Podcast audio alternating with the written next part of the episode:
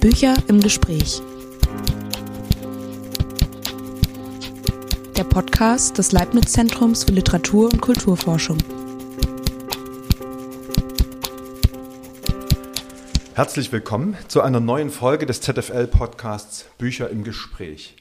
Mein Name ist Falco Schmieder, ich bin Kulturwissenschaftler und arbeite am Leibniz Zentrum für Literatur und Kulturforschung in Berlin an einem Wörterbuch zu Grundbegriffen des 20. Jahrhunderts. Ich freue mich, heute Gelegenheit zu haben, mit meinem Kollegen Leander Scholz über sein Buch Die Regierung der Natur, Ökologie und politische Ordnung zu sprechen, äh, das jüngst im August Verlag erschienen ist. Leander, die Regierung der Natur ist ja nicht dein erstes Buch zur Thematik der politischen Ökologie. 2019 ist von dir das Buch Die Menge der Menschen, eine Figur der politischen Ökologie erschienen. Äh, deine eigenen Arbeiten sind so Teil eines allgemeinen Bewusstseinswandels, würde ich sagen, den du in deinem Buch selber als Übergang von einer anthropologischen zu einer ökologisch-terrestrischen Anschauung charakterisierst. Äh, und äh, im Zuge dieser Wende äh, sind ja speziell seit den 1970er Jahren eine Fülle von Literatur erschienen, ist eine Fülle von Literatur erschienen.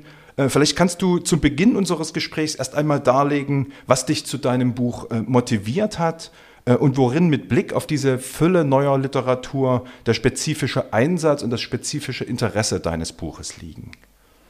Mhm. Ähm, also ich komme eigentlich von der klassischen politischen Philosophie her. Und an der Frage der Ökologie oder der ökologischen Problematik hat mich interessiert, wie verändert eigentlich ähm, deren Eindringen in den politischen Raum unser, unser Begriff von Politik. Ähm, und Ausgangspunkt äh, dieses Buches, Regierung der Natur, ist im Grunde eine Dialektik, könnte man sagen. Also äh, der Titel Regierung der Natur meint einerseits, dass durch die ökologische Krise immer mehr natürliche Faktoren Gegenstand von Politik werden, also die, das, der Umweltschutz, Gewässerschutz, Artenschutz, Klimaschutz wird zur Staatsaufgabe. Das ist einerseits so eine Erweiterung gewissermaßen des, des Raums der äh, Regierungspraktiken. Also vormals natürliche Faktoren werden plötzlich zu politischen Faktoren, werden zum, zum Gegenstand einer politischen Sorge. Das ist die eine Sache, die, das geschieht seit über 100 Jahren. Ähm, die ersten äh, staatlichen Anstrengungen sind schon äh, mit, mit Beginn des 20. Jahrhunderts äh, fangen schon an, dass sich sozusagen das, das Naturschutz zu einer Staatsaufgabe wird.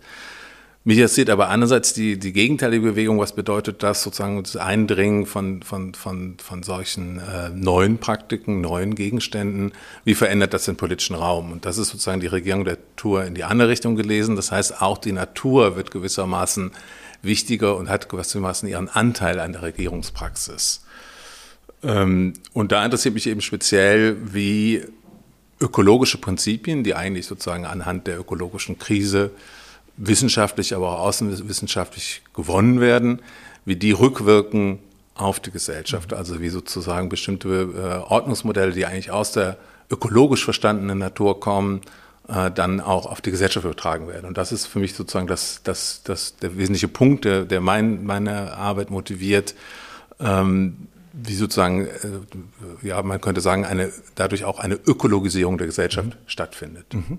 Du stellst ja in deinem einleitenden Kapitel äh, diese ökologische, dieses ökologische Denken als eine im Vergleich zur antiken und auch neuzeitlichen Philosophie grundsätzlich neue Bewusstseinsform dar, die eben entsprechend auch mit einem neuen Verständnis von Politik zu tun hat. Und jetzt hast du eigentlich ja schon gesagt, dass es einfach nicht nur darum geht, äh, dass sich das äh, Bezugsfeld, das Gegenstandsfeld der Politik verändert, sondern der, der, die Politik selber in ihrem Innern äh, transformiert wird. Und du benennst diese neue Form der Politik, als, bezeichnest du als posthumane Politik oder auch als Naturpolitik. Und kannst du das nochmal näher ausführen, diese diese, könnte man sagen, auch Verwandlung der Qualität von, von Politik, die Verwandlung des inneren Charakters von Politik. Ja, man kann, glaube ich, sagen, ganz generell, dass jede, jede Politik ähm, ähm, einen bestimmten Naturbegriff voraussetzt. Ähm, und die, die, der antike Naturbegriff ist natürlich deswegen wichtig, weil er eine, eine, eine Kontrastfolie bildet zu dem, was in der Moderne, aber auch dann später im 19. Jahrhundert passiert. Ähm, und weil er eben einfach äh, sehr, sehr lange dominant war. Also die Vorstellung, dass die Natur sowas wie eine äh, ewige Ordnung ist, die man erkennen kann und die den Platz der Menschen gewissermaßen anweist. Und die, das, das, das antike Politikverständnis war immer auch eine Fortführung dessen, was gewissermaßen schon als Naturordnung vorausgesetzt ist.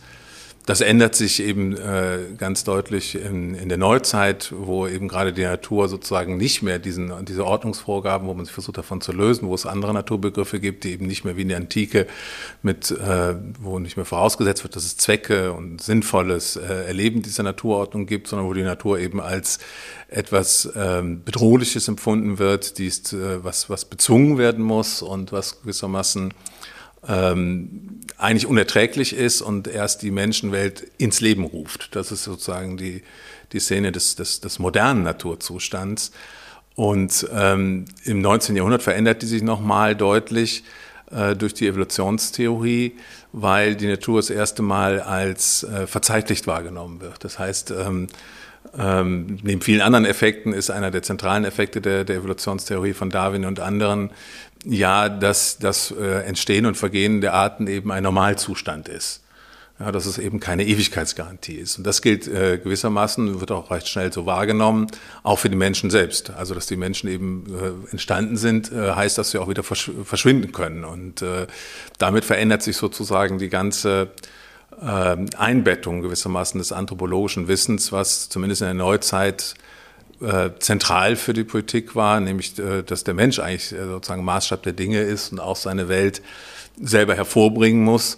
Wenn aber die Natur nicht mehr selbstverständlich vorausgesetzt werden kann als da, wo der Mensch eben lebt, sondern eben als etwas Verzeitlichtes, was eben ähm, sich verändert und was eben auch die Bedingungen des eigenen Lebens unterminieren kann, dann verändert sich auch die, die, natürlich das Politikverständnis. Und äh, was, was die Evolutionstheorie und andere Erscheinungen im 19. Jahrhundert hervorbringen, ist eben auch eine Krise des anthropologischen Wissens.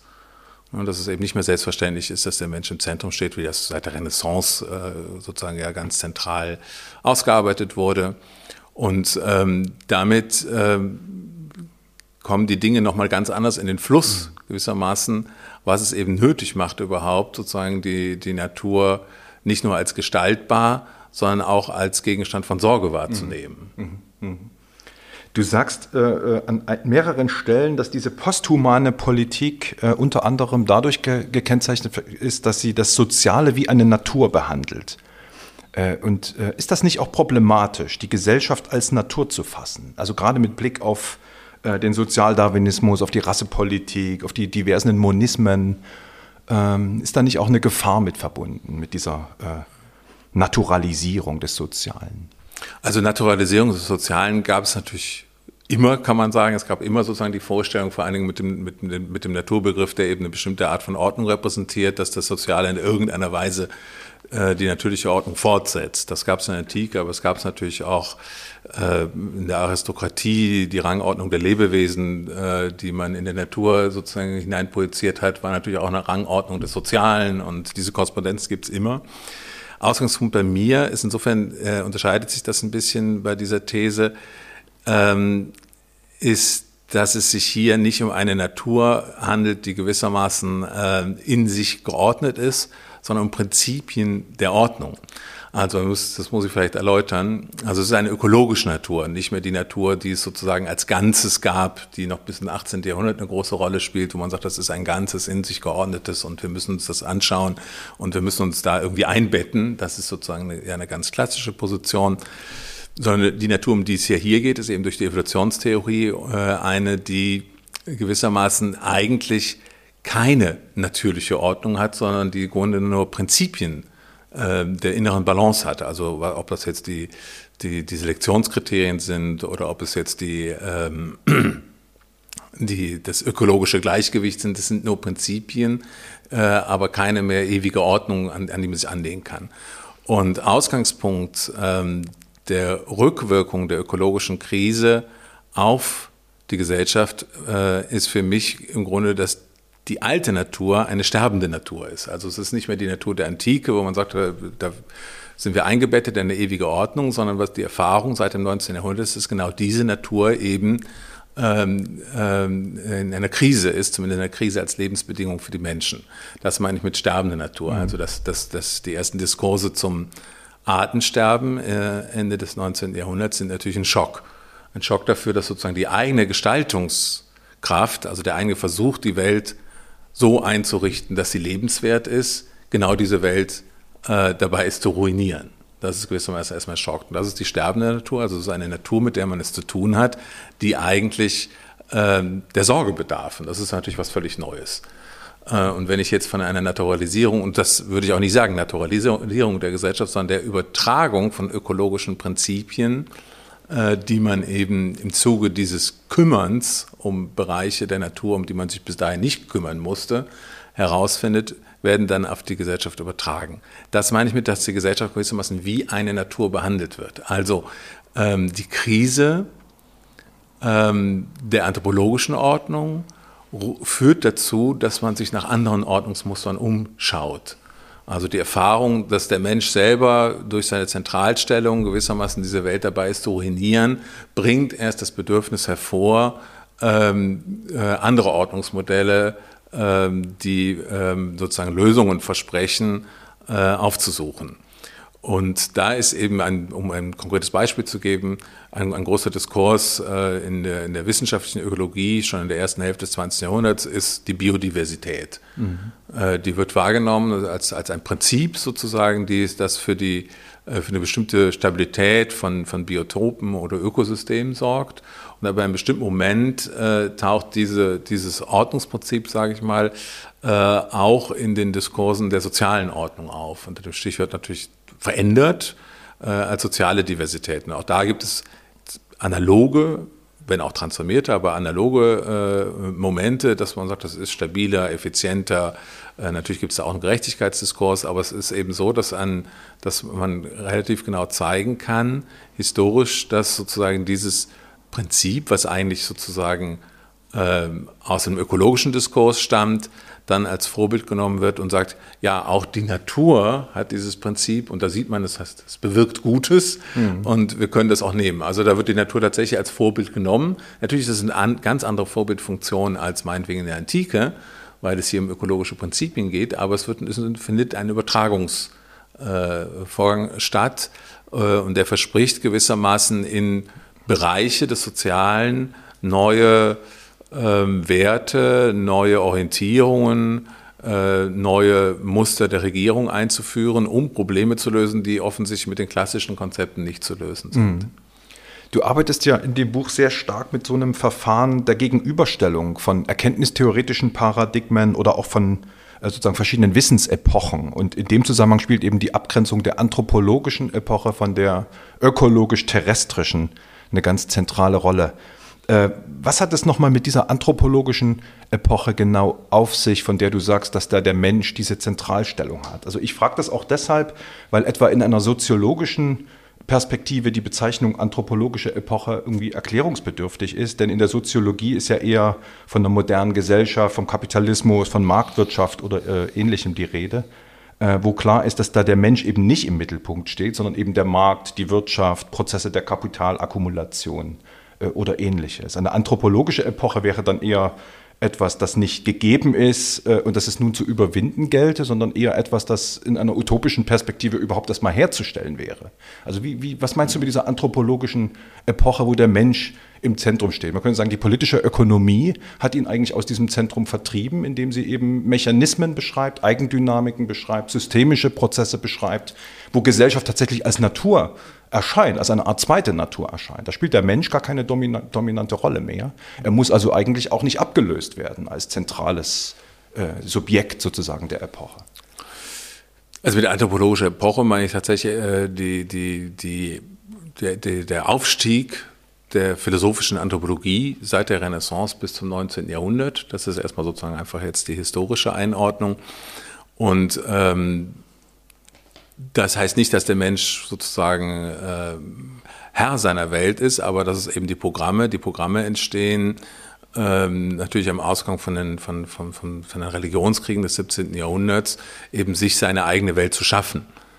Und äh, dass das nicht problemlos abgeht und dass er da sozusagen, dass das nicht unbedingt eine humane Epoche sein muss, das, das spielt für mich nicht, nicht die entscheidende Rolle, sondern entscheidende Rolle ist, dass er sich durch die, das, äh, sich durch die Umstände gezwungen sieht, seine, äh, äh, eine, eine Welt zu schaffen, in dem eben der Mensch äh, als Maßstab zumindest eine zentrale Stelle hat.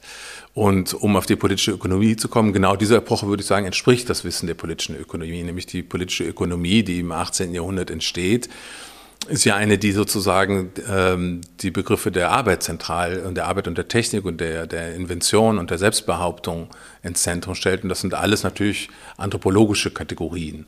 Also es ist keine, keine, keine, äh, vorher war zum Beispiel die Rolle der Natur viel, viel wichtiger, auch in, äh, im Zusammenhang mit äh, ökonomischen Beschreibungen der Welt. Und hier wird eben sozusagen die Arbeitskraft, die menschliche Arbeitskraft ist Ausgangspunkt äh, für die meisten äh, Theoretiker der politischen Ökonomie. Und genau, genau das würde ich eben als, äh, ist, ist, ist, ist eben das, was die, ähm, ähm, anthropologische Epoche kennzeichnet, dass es eben keine höheren oder anderen Instanzen gibt, weder theologischer Natur noch übersinnlicher Natur, noch eben sozusagen eingebettet in eine ewige Naturordnung, sondern dass eben ähm, der, äh, die menschlichen Anstrengungen sozusagen als die Konstruktions- Kräfte dieser Welt mhm. begriffen werden. Mhm. Wie sich das im Einzelnen realisiert, gibt es natürlich ganz verschiedene. Das ist völlig richtig. Gibt es natürlich verschiedene Ansätze, dass sozusagen genau diese Kräfte sozusagen die eigene Selbstbestimmung überschreiten. Äh, das reflektiert natürlich schon die Geschichtsphilosophie, dass es nicht, nicht, nicht funktioniert, sozusagen die Selbsttransparenz, sich eine eigene Gesellschaft, die man selber beherrscht, äh, zu schaffen. Aber das Ideal bleibt bis ins 19. Jahrhundert un, unbestritten. Mhm. Du stellst ja die Entwicklung des ökologischen Denkens so insgesamt als eine Art Lernprozess dar, äh, der in der Auseinandersetzung mit den Zerstörungen, noch den Katastrophen der modernen Gesellschaftsentwicklung äh, vollzogen wurde. Äh, könnte man vielleicht auch speziell im Blick auf den breiteren Durchbruch der ökologischen Sichtweisen seit den 1970er Jahren auch von einem Verlust von Problembewusstsein insofern sprechen, als so dezidiert gesellschaftstheoretische oder auf die Moderne äh, bezogene Überlegungen äh, verdrängt worden sind von der politischen Ökonomie, dass das tatsächlich ein Paradigmenwechsel war, aber einer, der irgendwie auch kritisch oder dialektisch zu fassen ist, dass es ein wachsendes Problembewusstsein in Bezug auf, die, auf den Umgang äh, mit der Natur äh, gibt, auf der anderen Seite aber eben gesellschaftstheoretische Bestimmungen aus diesem Diskurs weitgehend verschwunden sind. Das scheint mir jedenfalls so.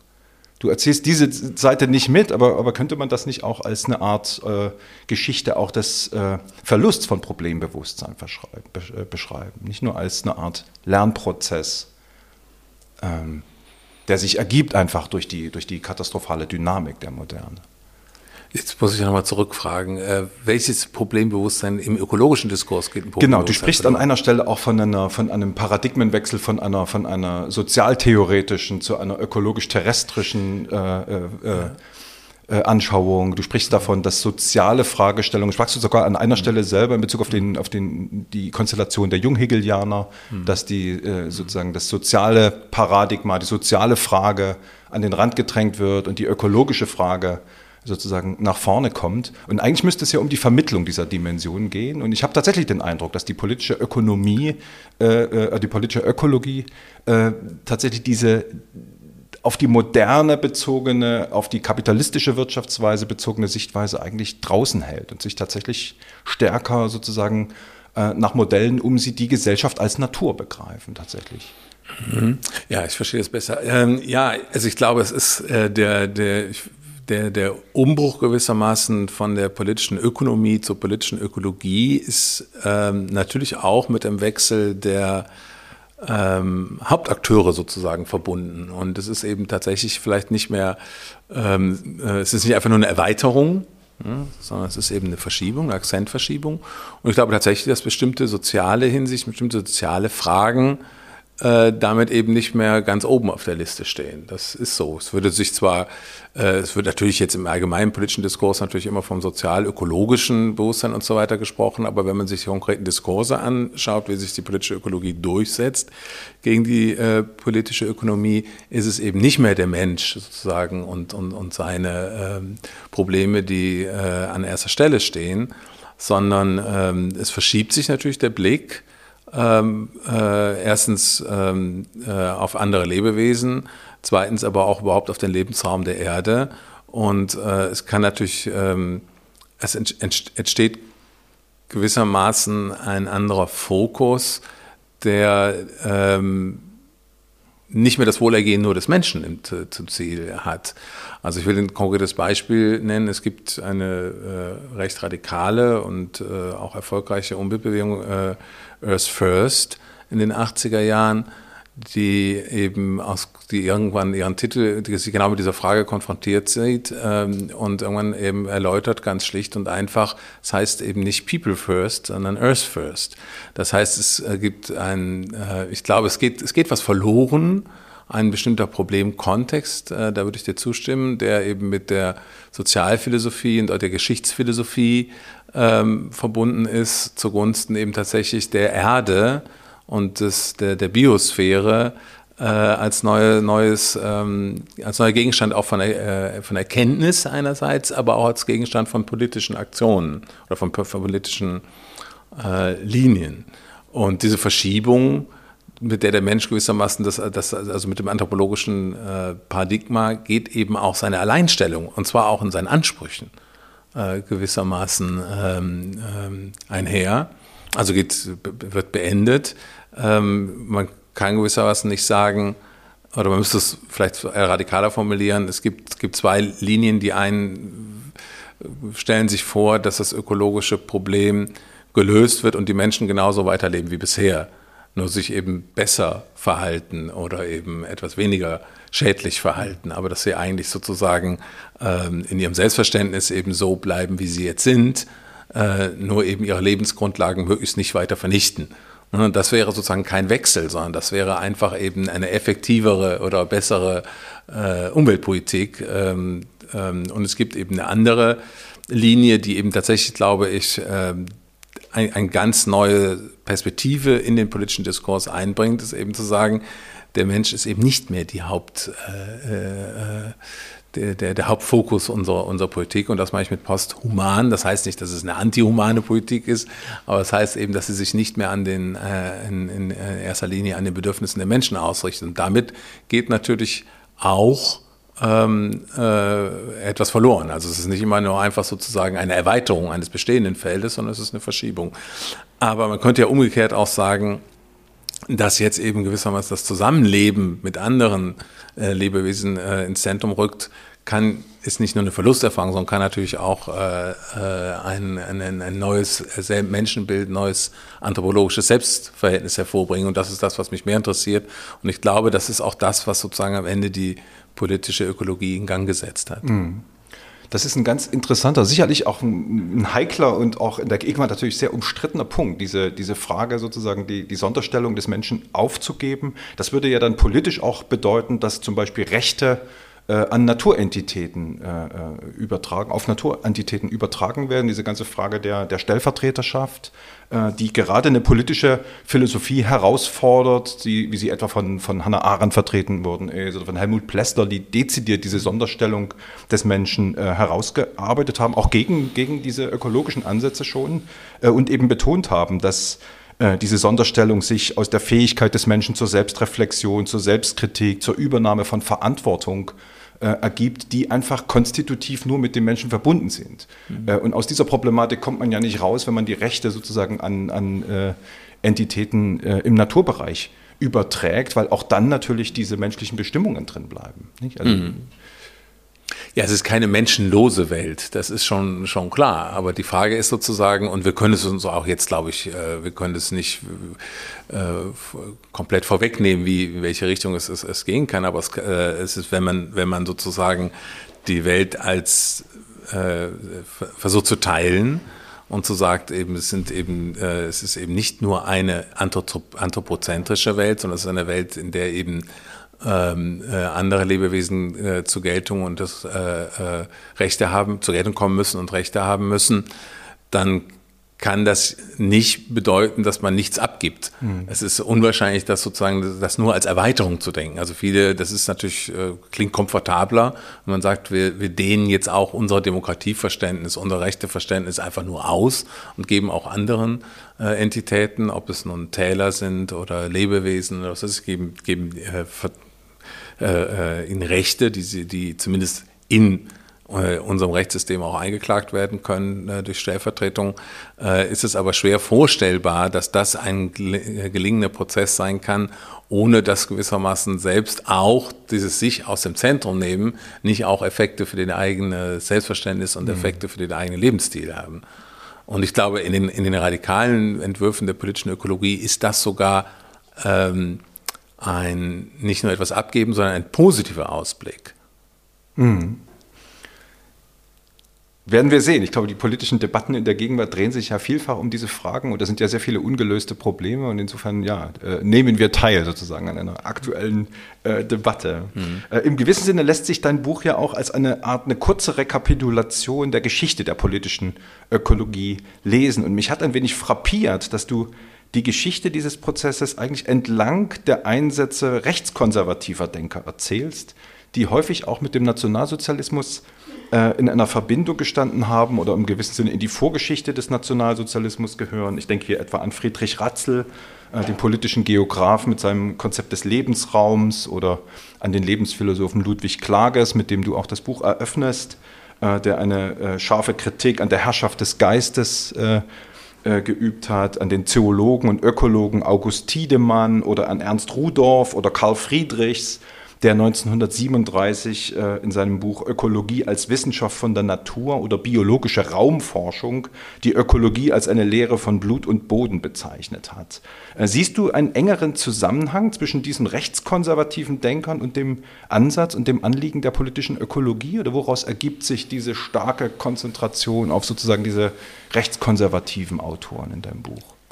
Also ich glaube äh, tatsächlich, dass die Ökologie oder die politische Ökologie sich gar nicht so leicht links oder rechts verordnen lässt.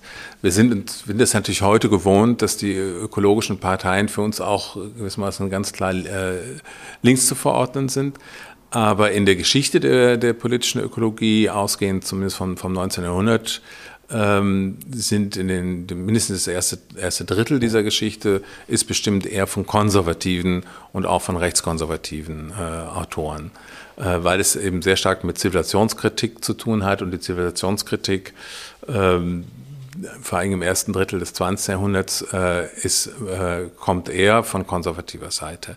Dazu kommt, dass denn die Naturschutzbemühungen im letzten Drittel des 19. Jahrhunderts, wie sie sich dort formieren, ähm, tatsächlich eher die Vorstellung haben, dass, ja, dass sie sich gegen die Industrialisierung und gegen die Modernisierung äh, stellen müssen äh, um einen Naturschutz zu etablieren, der eben etwas bewahrt.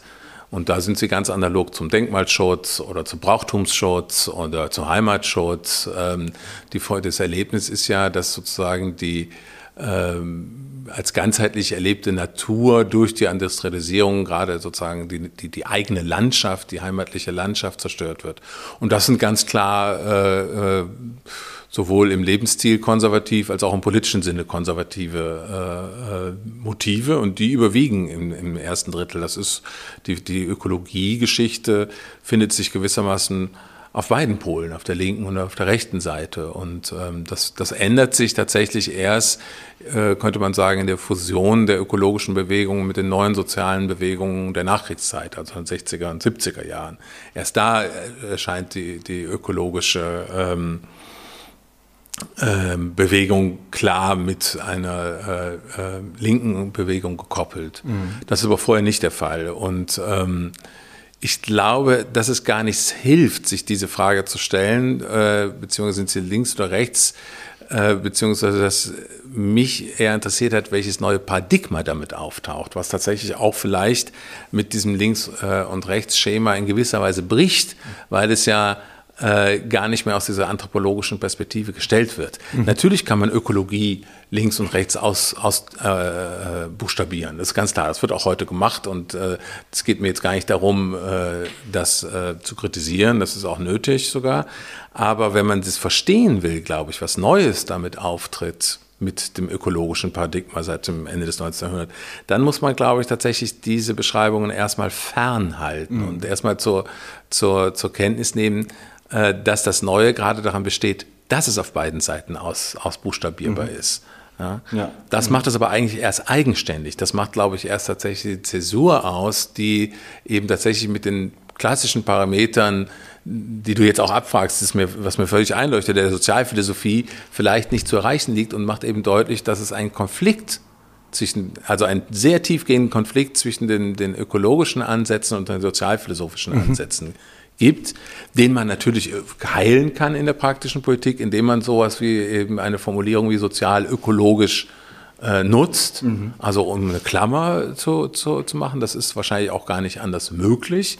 Aber ich glaube, wenn man die Radikalität, und mich hat, hat jetzt also eher die philosophische und kulturwissenschaftliche äh, Dimension dieses Neuen interessiert, dann brechen diese Ansätze mhm. eigentlich, glaube ich, mit, mit beiden. Und äh, deswegen sind es eben ähm, natürlich muss man immer im Kopf haben, und das habe ich im Buch auch getan, dass eben jemand wie Friedrich Ratzel äh, natürlich äh, äh, Vorbote einer rechten Politik im 20. Jahrhundert ist. Und das muss man auch äh, natürlich analysieren und beschreiben. Aber ich glaube, um das Element, das neue Element, was im politischen Raum eindringt, das ökologische Element zu beschreiben, äh, da hilft es gar nicht so sehr, das als links oder rechts mhm. direkt zu klassifizieren, sondern da muss man erst verstehen, wie verändert sich überhaupt äh, ähm, die Ausrichtung von Politik, weil links und rechts ist ja auch nur für eine bestimmte Phase, mhm. könnte man sagen, die ich jetzt der anthropologischen Phase zu, zuordnen würde, äh, ist da eine bestimmte Orientierung, die es ja sonst vielleicht auch nicht durchgehend gibt. Mhm.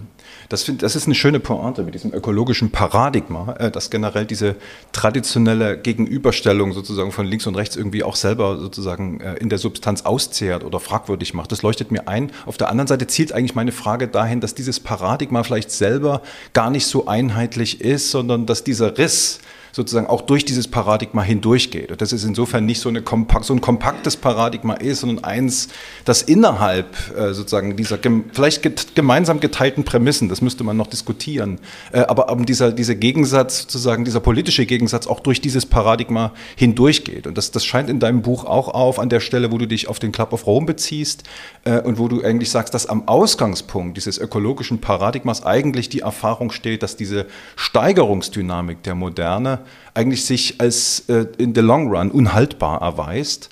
Äh, und das machst du fest an zwei Problemfeldern. Und das ist eines äh, das, das Wirtschaftswachstum, das ins Unendliche geht, und das Bevölkerungswachstum. Und ich glaube, dass die, die äh, auch das lässt sich nicht scharf sortieren, aber ich glaube schon, dass die, diese politische Spaltung durch das Paradigma hindurchgeht, genau entlang dieser beiden Problemschienen, die natürlich miteinander vermittelt sind. Das ist auch klar. Aber ich glaube, dass ich eher sozusagen eine gesellschaftskritische äh, politische Ökologie orientiert an diesem Wachstumsparadigma und sagt, wir müssen über diese moderne Gesellschaft und dieses Wachstumsparadigma reden, über diesen ökonomischen Steigerungszwang äh, und äh, die eher konservative Seite sich eher auf diese bevölkerungspolitische Dimension bezieht. Und das kann man, glaube ich, auch dann sehen in den Debatten um den Club of Rome, um diese Ausführungen da, dass sich also dieser politische Riss, dass der da durchgeht. Und insofern interessiert mich sozusagen mhm diese Frage weiterhin. Ich sehe die nicht abgelöst, wenn man sagt, da gab es eine anthropologische oder eine sozialphilosophische Debatte, jetzt haben wir eine ökologische, sondern ich würde eher fragen, was ist sozusagen auch innerhalb dieser ökologischen Debatte sozusagen, wo bleiben die politischen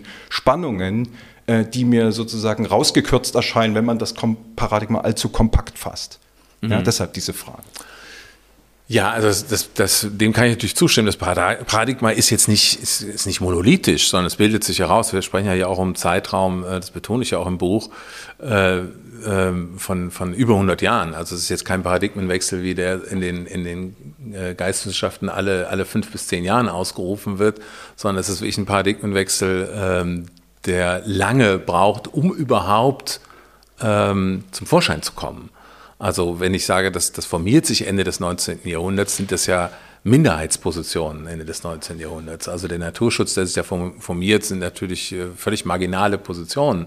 Ähm, ähm, und auch heute könnte, kann man ja nicht sagen, dass es ein allgemeines schon, schon, schon etabliertes, aber doch recht breit anerkanntes Paradigma ist. Insofern hat sich, glaube ich, sehr, sehr viel getan, auch wenn wir immer das Gefühl haben, dass sich die Dinge vielleicht nicht schnell genug bewegen in bestimmten Verhältnissen. Aber die, die Karriere dieses Paradigmas ist schon, würde ich sagen, sehr beeindruckend.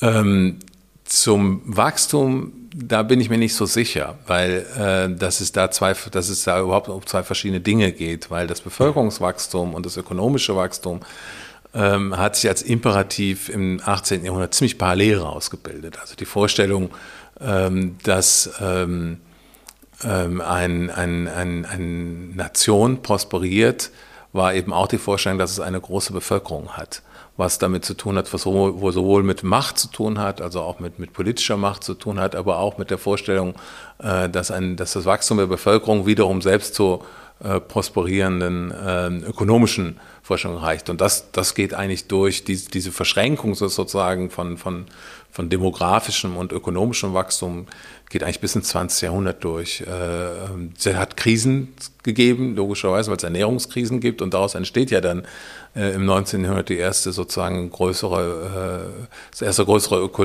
Interesse an ökologischen Themen, weil man das Gefühl hat, dass das Wachstum der Bevölkerung eben den Naturhaushalt überfordert. Also Deutschland hat sich im Laufe, oder, auf, oder die deutschen Territorien, muss man genauer sagen, äh, hat sich die Bevölkerung im Laufe des 19. Jahrhunderts verdreifacht und dem entsprachen ja dann auch die entsprechenden Auswanderungswellen. Äh, das heißt sozusagen, das ist ganz präsent und ist gewissermaßen eine Quelle überhaupt des ökologischen Diskurses, diese demografische Wachstum. Und später ja dann auch beim Club of Rome ist es dann eben nicht mehr äh, lokal, sondern das globale Bevölkerungswachstum, äh, was sozusagen beunruhigt und das geht auch bis in die 90er Jahre begleitet, das, das äh, würde ich sagen, ist fast alle, sind alle ökologischen Diskurse, äh, äh, auch demografische Diskurse. Das verschwindet eigentlich erst in unserer Zeit, weil es einfach als politisch problematisch angesehen wird, dass man sozusagen äh, dieses Thema so, so präsent äh, nach vorne schiebt. Ähm, aber ich bin mir nicht sicher, ob das zwei verschiedene Wachstumsformen sind, aber wo, wo, es, wo es klar ist, dass, dass der ökologische Diskurs sich gegen beide Wachstumsformen mhm. richtet. Beim Club auch noch ganz, ist es noch ganz eng verbunden, ne, dass man sagt, das Industriewachstum und das Bevölkerungswachstum, wenn beides so weitergeht, äh, dann ist in 20 Jahren äh, alles zu Ende. Es hat sich so nicht bewahrheitet, aber ähm, auch heute würde man sicherlich sagen, dass beide Wachstumsformen zusammen sozusagen Gegenstand der ökologischen äh, Sorge sind. Das hat sich, glaube ich, nicht geändert. Ähm, und ich bin mir nicht sicher, ob man das eine sozusagen nach links und das andere nach rechts sortieren kann, ob es so einfach ist. Mhm.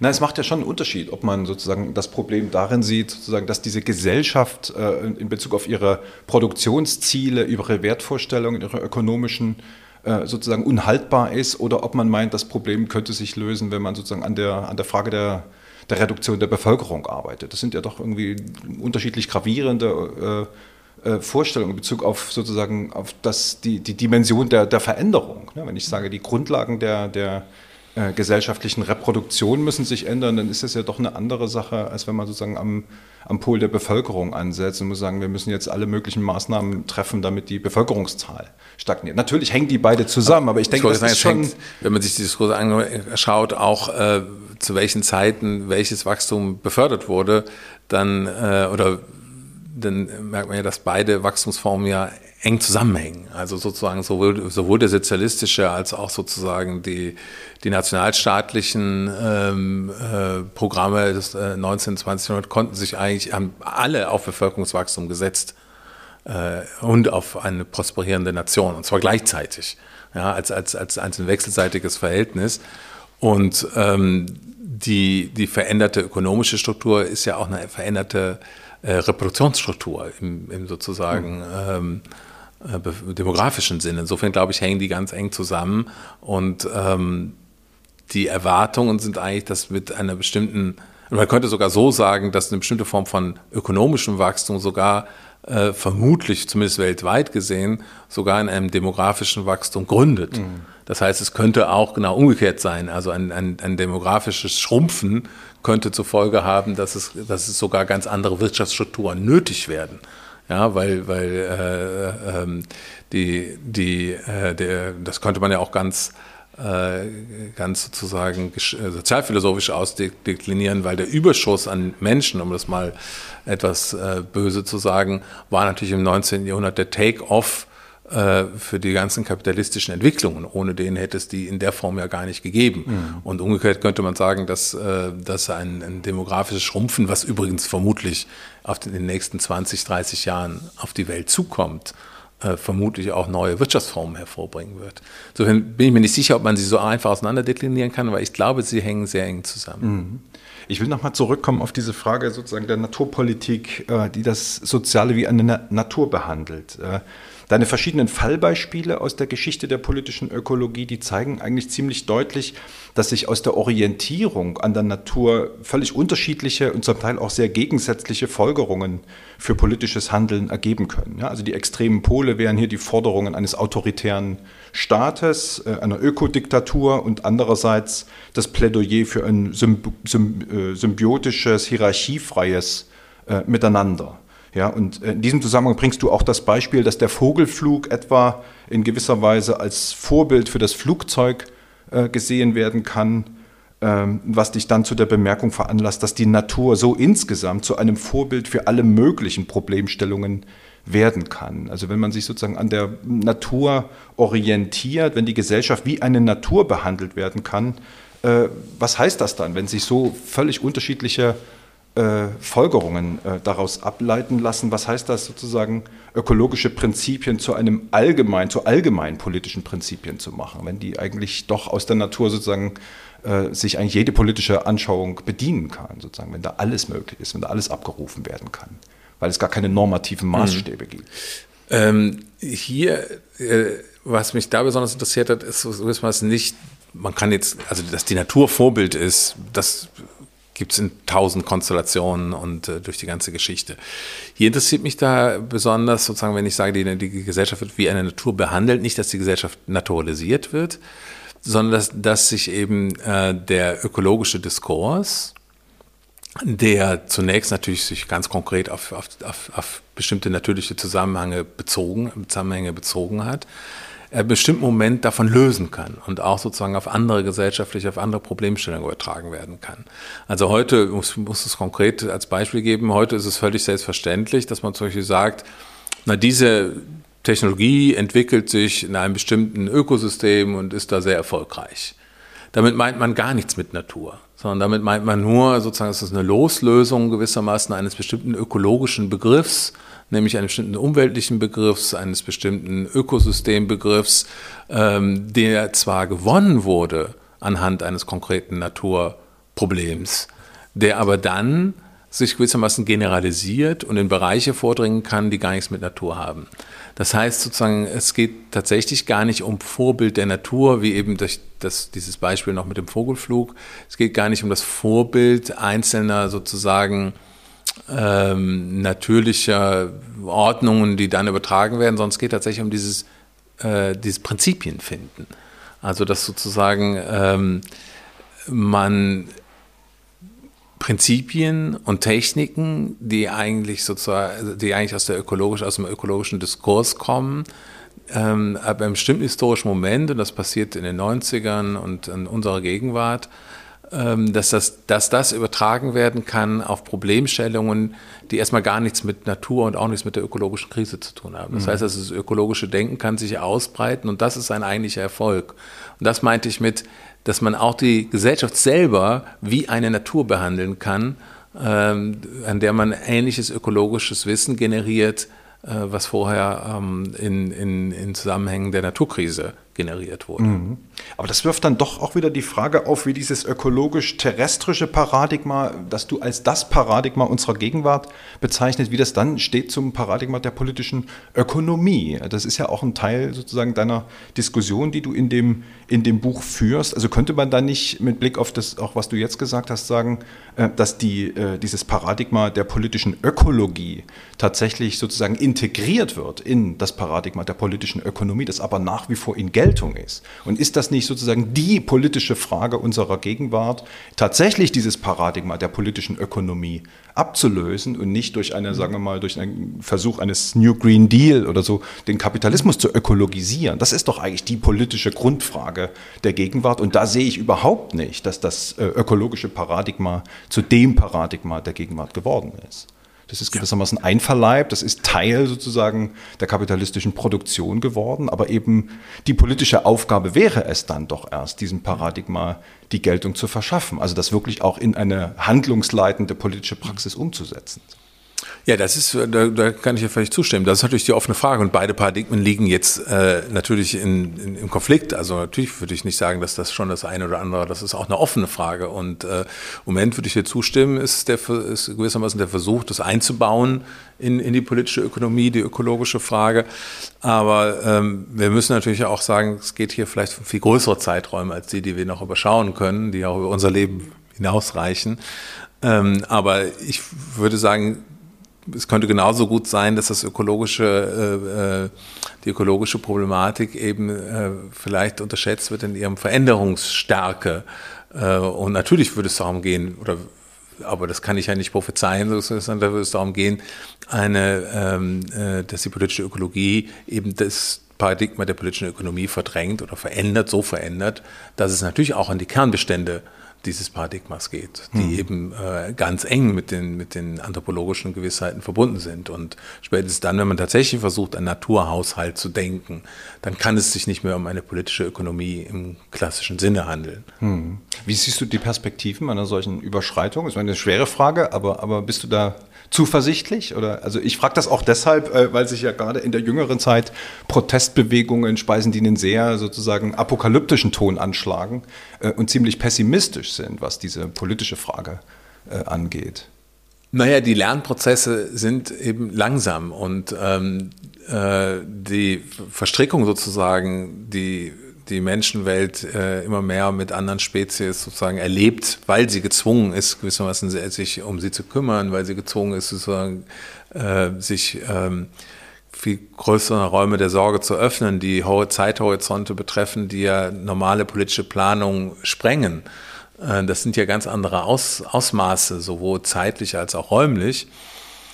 Ähm, sehe ich einerseits dass, glaube ich, da ein sehr unumkehrbarer Prozess äh, in Gang äh, gekommen ist, der, denke ich, schon die, unsere Welt und auch unsere Art zu denken und auch unsere Art des Selbstverhältnisses deutlich verändern wird. Da wäre ich gewissermaßen optimistisch, was diesen Lernprozess angeht.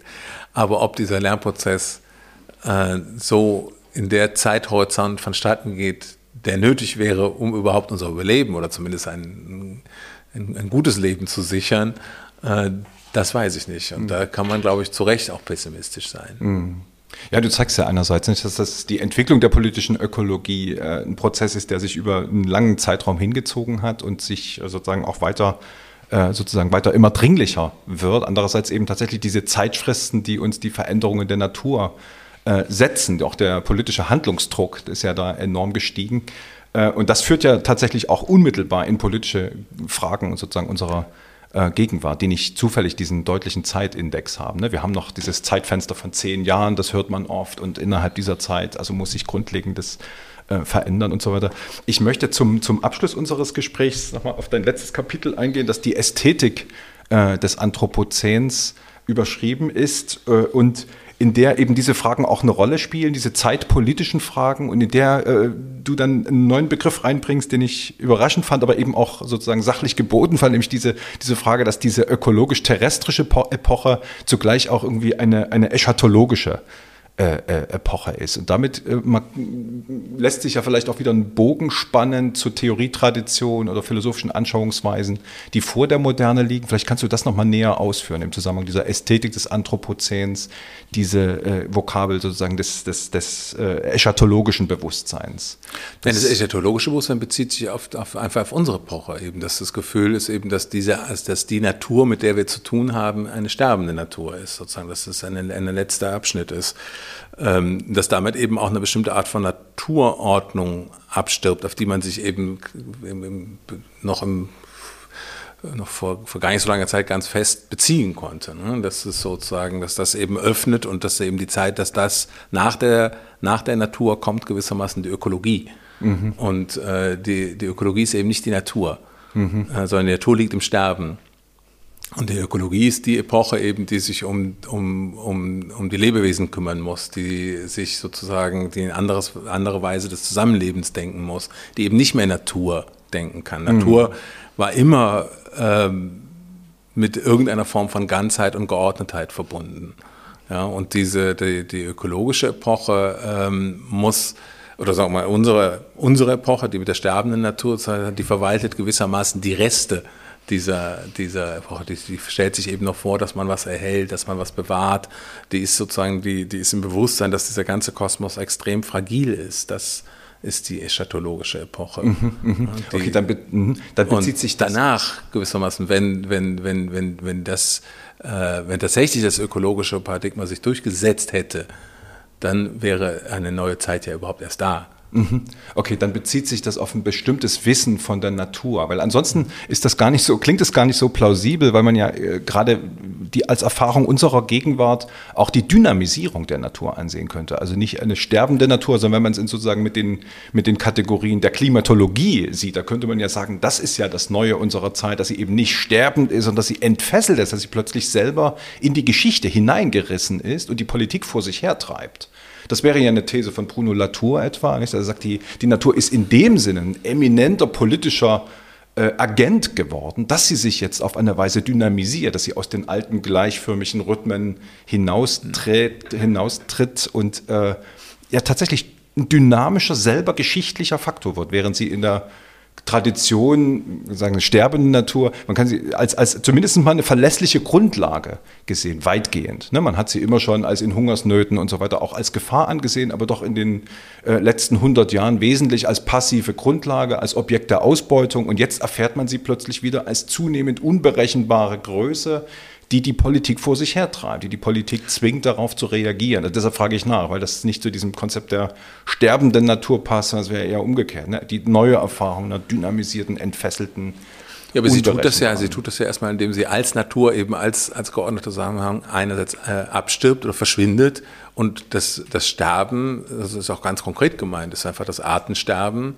äh, was eben uns zwingt, äh, also die Natur selber will ja gar nicht politisch werden, sondern wir durch, durch die, die, das Artensterben äh, werden eben natürliche Faktoren zu politischen Faktoren und das widerspricht dem ja gar nicht sozusagen. Es ist eben erstmal durch das Verschwinden bzw. das Sterben, um es ein bisschen radikaler auszudrücken, dass überhaupt sozusagen die, die, die, der, der Unterschied zwischen Natur und Politik im Grunde geringer wird. Also das ist der Eintritt, dieses, dieses Sterben des klassischen, sowohl der Arten als auch sozusagen des klassischen Naturbegriffs, macht ja erst diesen Raum auf, in dem eben äh, die politische Ökologie gewissermaßen gar keinen Unterschied mehr zwischen natürlichen und gesellschaftlichen Prozessen äh, sieht. Mhm. Leander, ich möchte dir sehr herzlich danken für dieses Gespräch. Ich bin jetzt gespannt, wie dein Buch aufgenommen werden wird. Eine Rezension hat es ja schon gegeben, wie, wie ich gesehen habe. Vielen Dank für das Gespräch. Ja, danke für das Gespräch ebenfalls. Hat mir viel Freude gemacht.